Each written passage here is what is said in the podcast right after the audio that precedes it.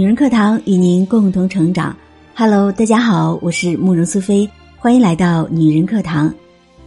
知乎上有一个热门的话题，总是追求完美，然后一事无成，怎么办呢？下面的高赞回答说：对失败的恐惧一开始就阻碍了他们，因为追求完美，总是担心事情做得不够好，因为害怕失败的风险，干脆选择不去尝试。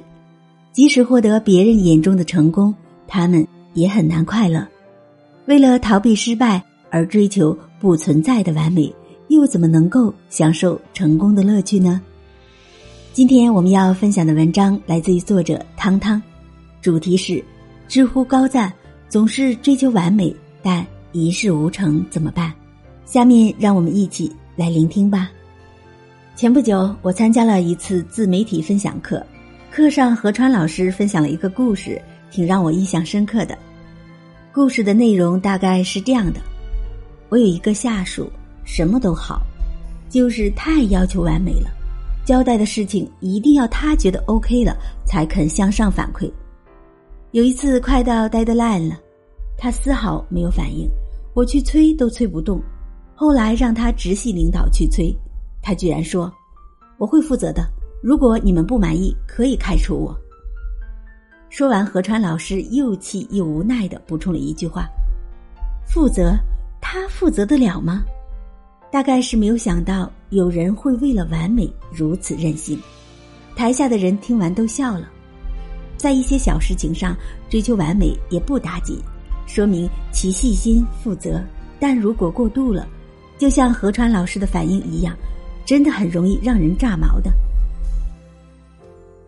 领导为什么不喜欢追求完美的人呢？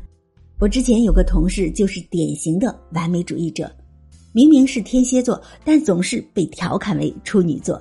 他在工作上每一个细节都力求完美，比如会议纪要的一个字、一个标点符号，周报表的表格大小、字体加粗，都要搞得明明白白的。为此，他经常主动加班到八九点，有的时候甚至是凌晨两三点。但是第二天早上都是精神饱满的，准时上班，工作事无巨细，可是工作成果依旧不出色，而且因为考虑的太多，他总是觉得自己做了很多事情，承担了很多委屈，领导都不知道。有一次，他终于忍受不了了，在办公室嚎啕大哭，哭到手抖，看到他哭到身体都在颤抖，我实在是心疼。但是站在客观的角度来说，这是他自己的问题。美国商学院的教授曾经对关于完美主义的数十篇论文进行了整合分析，涵盖了将近二点五万名员工，得出的结果就是，完美主义和工作表现没有关系，因为一个人的时间和精力是有限的，如果在细节上太过纠结，难免会顾此失彼，影响整体的工作效率。站在领导的角度来说呢，我只在乎结果，不在乎过程。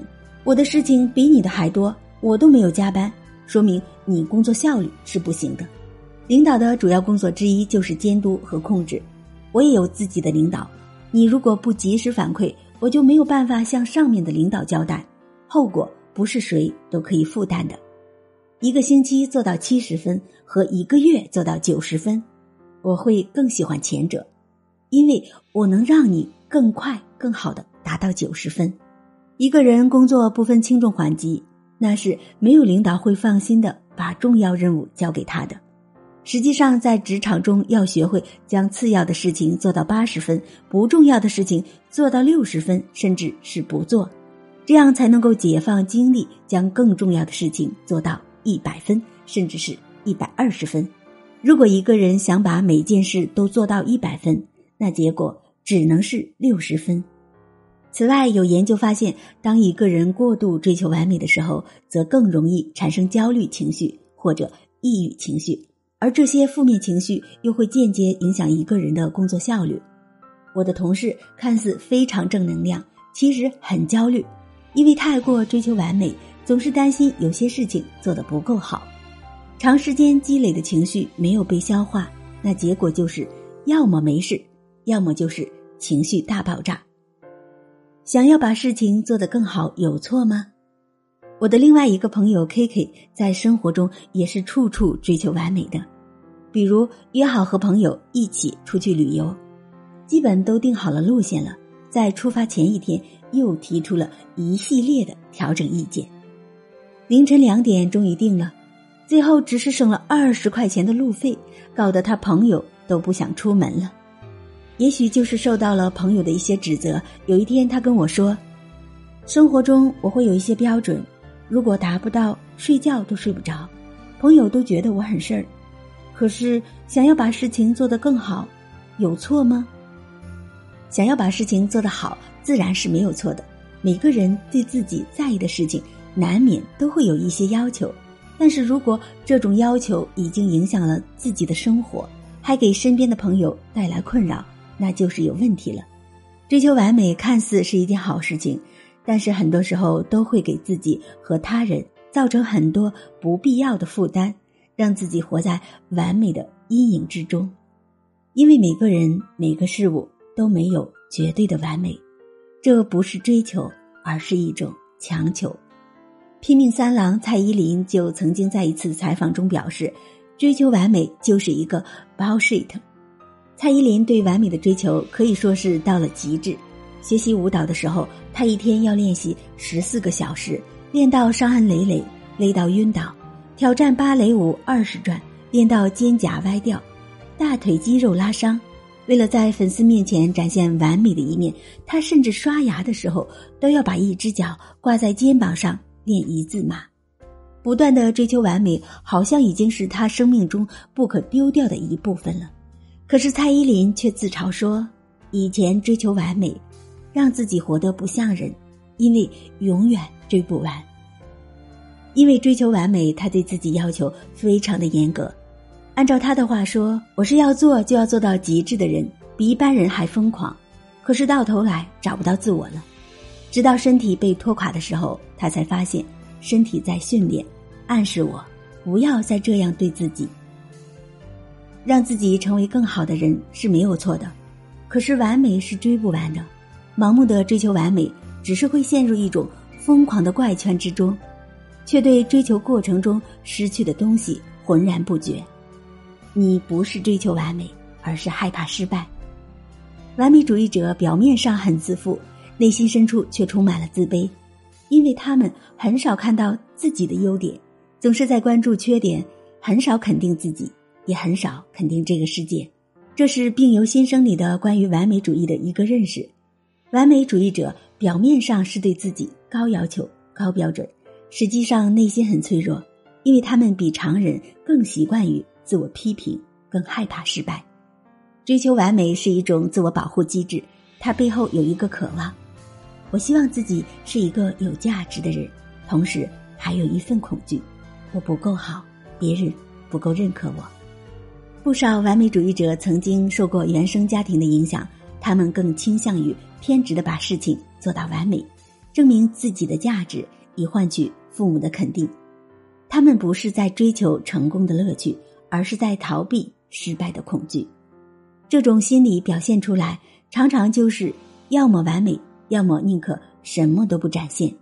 记得小时候上课被老师提问，认为自己的答案不够好，纠结半天。干脆说不知道，有不懂的问题也不敢举手发言，因为不想做那个唯一不懂的人，那个唯一挣扎的人。长大以后写个方案或者编个程序，经常写了又删，删了又写，最后只留下一个完全空白的页面。尝试过了，也接近目标了，只是没有很 OK。但是对他们来说，比起展现这个不完美的过程，宁可什么都没有。因为害怕失败的风险，追求完美的人很容易止步不前，尤其是面对难度比较大的任务的时候，他们常常会带着强烈的焦虑情绪而不停的拖延。不需要完美，只要试错。曾经有一个 TED 演讲举了这样一个例子：编程经常涉及非常多的指令，有时候只是一个分号就能够决定成功或者失败，可以说对完美要求极高的工作了。即便如此，也必须要经历很多很多次试验，直到那个神奇的时刻出现。告知程序，搭建完成。再要求完美的事物，没有经历过失败是不可能成功的。成功不是因为追求完美，而是充满勇气，能够容忍失败。因此，想要克服完美主义者，首先能够接受失败。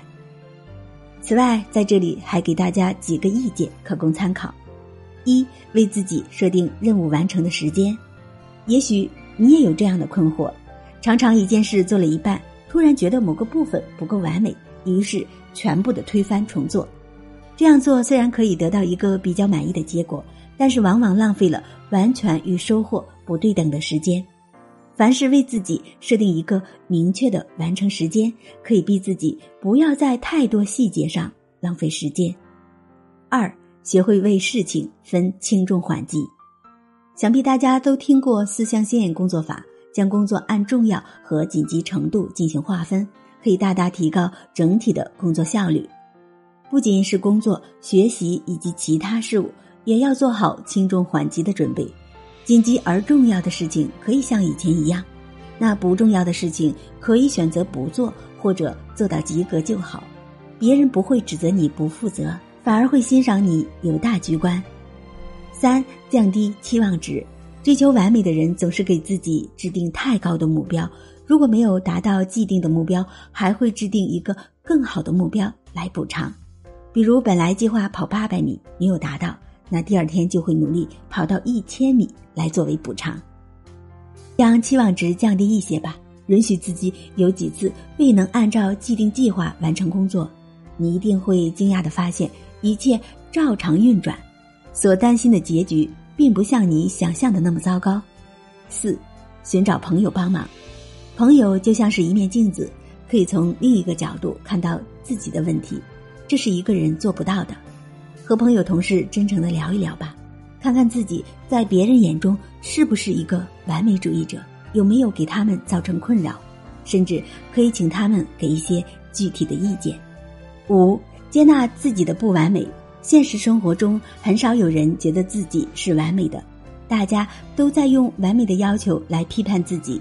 可是只要是人，就会有不完美，接受自己的不完美，在这个基础上逐渐的改善。